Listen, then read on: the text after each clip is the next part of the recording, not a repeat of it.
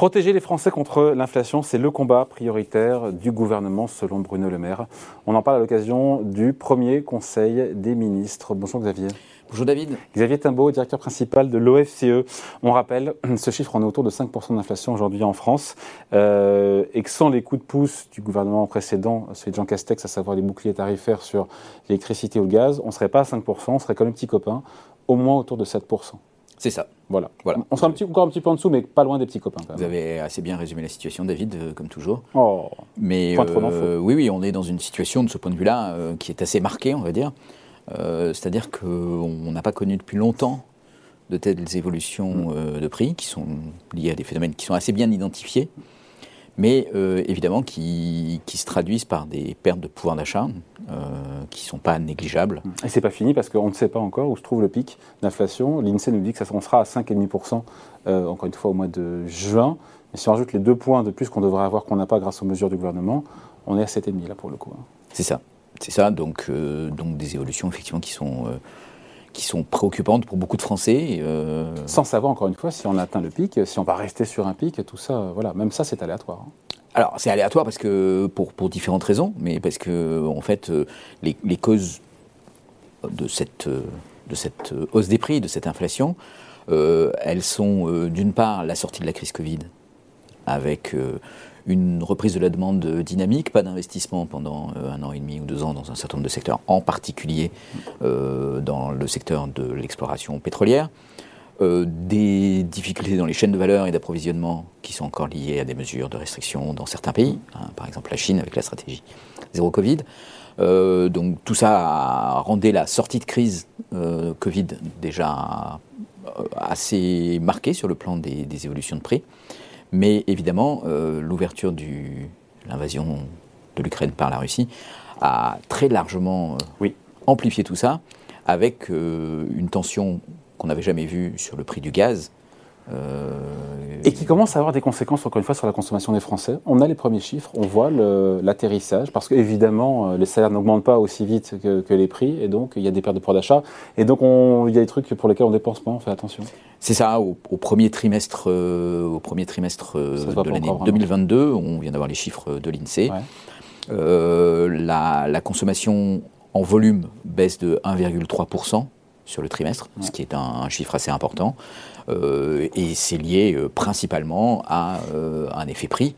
donc ce n'est pas, des, pas des chiffres aussi importants, hein, parce que quand on le regarde en rythme trimestriel, et pas en glissement, et qu'on le regarde sur le déflateur de la consommation, qui inclut aussi beaucoup plus de produits, dont les loyers par exemple, euh, ça amortit euh, en grande partie l'effet sur la, consommation, mais, mais on a... La consommation pique du nez, pardon, je le coupe un peu, mais... Euh, mais elle, elle, elle, elle, baisse en volume de 1,3%, donc c'est tout à fait notable, effectivement dans un contexte où les revenus n'augmentent pas tant que ça. Enfin, il y, a une, il y, a une, hausse des salaires de 0,8% au premier trimestre 2021. Non, mais c'est que nouille à côté de la hausse de l'inflation. Bon, c'est pas que nouille à côté de la hausse de l'inflation. La hausse de l'inflation, elle est de, elle est de 1,3%.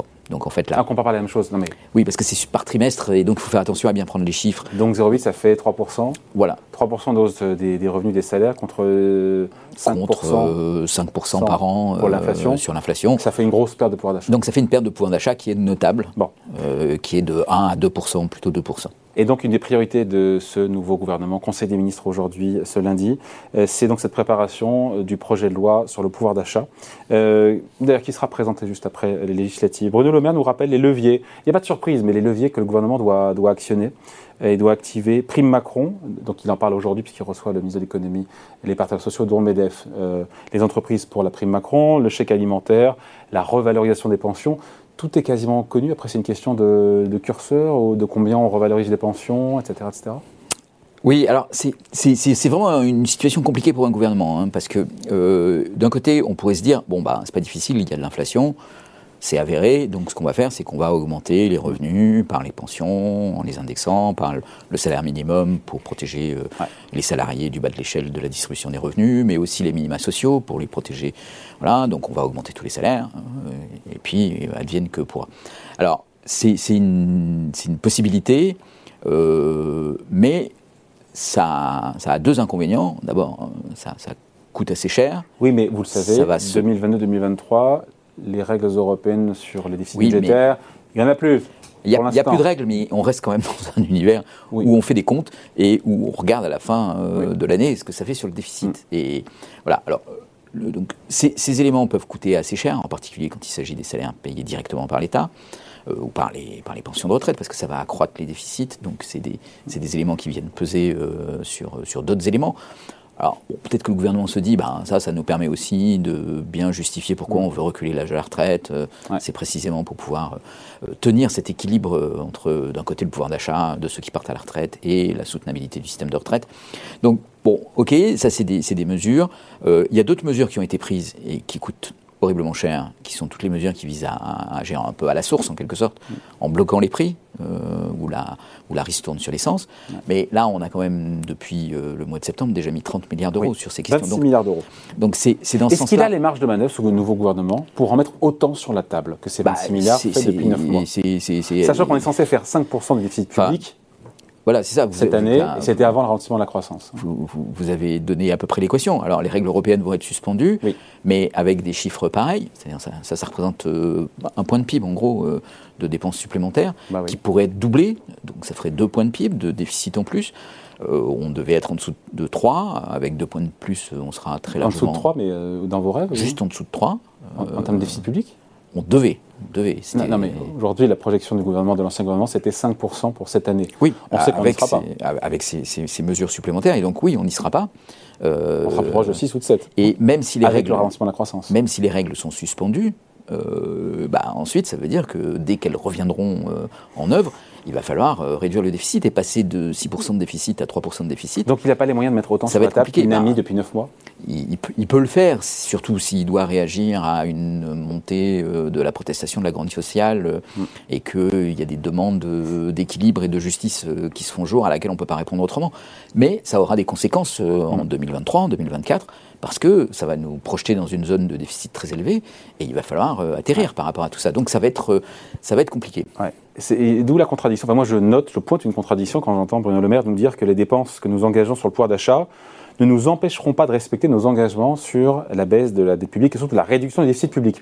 Moi, je me dis qu'il y a un arbitrage qui, peut, qui doit être fait entre les deux. On ne peut pas suivre ces deux livres à la fois on peut pas. Il y a pour une contradiction. C'est hein, deux livres à la fois. Et puis surtout, euh, il, y a, un moment où on ne pourra pas, à force de dire qu'on va tenir nos engagements et qu'on ne les tient pas, il va falloir qu'on explique quels sont nos engagements et qu'on les tienne.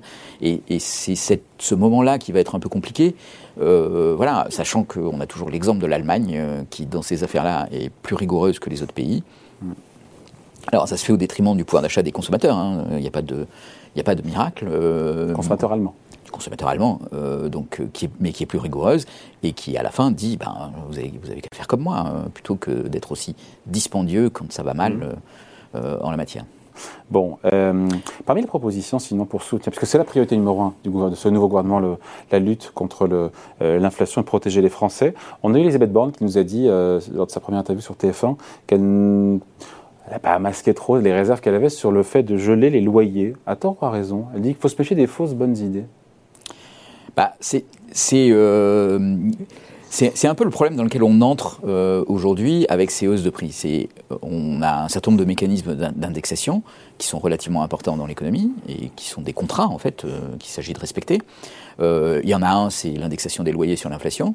Et là, les prix augmentent de façon assez significative et donc logiquement, ben oui, il faut quand même respecter ce contrat qui, est écrit noir sur blanc et qui est connu de tout le monde et c'est pas une surprise. Voilà, alors, sauf que dans un moment comme ça euh, de, hausse des prix euh, très vigoureuse, on peut se dire, euh, voilà, ça va venir se rajouter, ça va accentuer la demande sociale. Et puis, si on bloque les loyers, c'est un moyen, sans que ça coûte grand-chose au gouvernement, de, de, ne pas alimenter cette spirale inflationniste qui est en train de se mettre en place. Et puis, qui est-ce qu'on fait payer? Ben, Ce qu'on fait payer, c'est les propriétaires des logements mmh. en question. Euh, en espérant que eux ne seront un peu moins Donc à tort, vocaux. Solution qui n'a pas la faveur de manifestement de Borne. Il y, a un élément qui peut justifier ça, qui est euh, l'élément sur lequel on dit et, mais c'est très, très, difficile à dire et à, et à assumer pour un gouvernement aujourd'hui, mais qui serait de dire, en fait, ces hausses de prix sont plutôt temporaires. Et donc, ce qu'il faut éviter, c'est un espèce d'effet de cliquet. C'est-à-dire, voilà, les prix augmentent de 4%, 5%, cette année. Mais les prix de l'énergie, ils, vont redescendre. Le prix du gaz, il ne va pas rester euh, à 100 euros le mégawattheure euh, tel qu'il est aujourd'hui. Donc ça sert à rien d'en Et quand il va redescendre à 20, surtout ce qui va se passer, c'est qu'on va avoir des évolutions. redescend. ok, s'il redescend à 20, vous avez raison, il faut être prudent. vous avancez un peu là. Oui, oui, non, non, mais vous avez raison. Quand il faut être prudent, à 20, dans un mois. À, supposer qu'il redescende à 20, si vous préférez, bah, à ce moment-là, on aurait des évolutions de prix négatives. Or, l'indexation du SMIC, l'indexation des loyers. ça marche dans les deux sens. Non, justement, ça ne marche que dans un sens.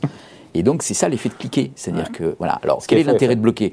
Bah, L'intérêt de bloquer, c'est de dire regardez, comme ça va être transitoire, plutôt que de faire un effet de cliquer et d'augmenter les salaires, hmm. ou d'augmenter le SMIC ou d'augmenter les loyers, bah, en fait, on les, on, les bloque, on bloque les loyers, et puis, euh, bah, dans six mois, on s'apercevra qu'en fait, euh, voilà, l'inflation moyenne, euh, y compris la baisse des prix, elle est moindre, et donc on indexera les loyers hmm. comme il se doit sur cette involution beaucoup plus raisonnable. Voilà, ça c'est un peu ce que tout le monde a en tête en fait, hein. c'est-à-dire que il s'agit, et c'est pour ça qu'on regarde plutôt aujourd'hui des mesures qui sont un peu des expédients, euh, qui sont un peu des, des, voyez, des pansements à court terme, parce que tout le monde quel espère... Mon, mon, seul sujet, on finit là-dessus, Xavier, c'est quels sont les moyens budgétaires et financiers dont dispose ce gouvernement pour protéger les Français de l'inflation Priorité numéro un, nous dit Bruno Le Maire. Bah, moi, je, moi je me dis, voilà, 26 milliards ont été dépensés en 9 mois. C'est effectivement des, des chiffres qui sont vertigineux. On est allé jusqu'à 26 milliards, on pourrait imaginer euh, doubler cette somme, mais euh, voilà, ça fera deux points de faire 26 milliards de plus. 26 milliards de plus, oui, donc ça fera euh, un point de PIB. Un point de PIB de plus qu'il va falloir financer. Juste quand même pour vous indiquer un point, beaucoup de cette question vient du prix du gaz. Et ce prix du gaz, il est aujourd'hui extrêmement spéculatif. parce qu'il y a le conflit avec la Russie, que la Russie est notre fournisseur numéro un, que les pipelines, c'est difficile à, les gazoducs, c'est difficile à, changer, etc. Mais euh, le prix du gaz, il est, il est coté euh, à Rotterdam, euh, sur un, sur un, chez un opérateur qui fournit une cotation du, du prix. tous les Européens auraient intérêt à ce qu'on dise on suspend la cotation du prix du gaz ah. et on le ramène à 20 euros le mégawattheure de façon totalement Pourquoi c'est pas délibérée. Dans le débat, ça bah oui, c'est une question intéressante. Pourquoi c'est pas dans le débat? C'est-à-dire, en fait, qui pourrait s'en plaindre de ça? Bah, Principalement la Russie, qui pourrait dire c'est un énorme préjudice pour nous. Hmm mais qui viennent se plaindre, qui viennent se plaindre et qu'on discute. Alors, c'est un, un, mécanisme qui pourrait induire euh, une réaction de la Russie qui serait de couper les approvisionnements en gaz. Hein. Donc c'est peut-être pour ça qu'on ne veut pas aller dans cette voie-là. Mais euh, je pense qu'il y a un moment où il faudra quand même euh, réfléchir, parce qu'aujourd'hui, les 26 milliards qui ont été mis sur cet amortissement pour les consommateurs, que les consommateurs apprécient, oui qui pourrait être augmenté dans le futur, en fait, c'est quoi? C'est de l'argent qui, en fait, sert à financer euh, la Russie, hein, hmm. au final. Donc, il est bon de le rappeler. Mais oui, il est bon de le rappeler. Et, ça, c'est quand même assez paradoxal qu'on creuse des déficits pour financer... Indirectement indirectement un belligérant dans un conflit euh, dans lequel on, on, a, on a, condamné euh, par tous les moyens et dans lequel on est indirectement participant aussi hmm. en fournissant des armes. Il y a un problème de logique hein, dans cette histoire, on va le dire. Un minimum. Hein, un minimum. Et donc euh, peut-être qu'il faudrait commencer à penser un tout petit peu en dehors de cette boîte pour se sortir de cette Out of the box, pour, se, pour se sortir de cette situation qui a des côtés totalement absurdes, oui. vous en conviendrez. Merci beaucoup. Explication signée Xavier Timbaud, économiste et directeur principal de l'OFCE. Merci Xavier. Merci David.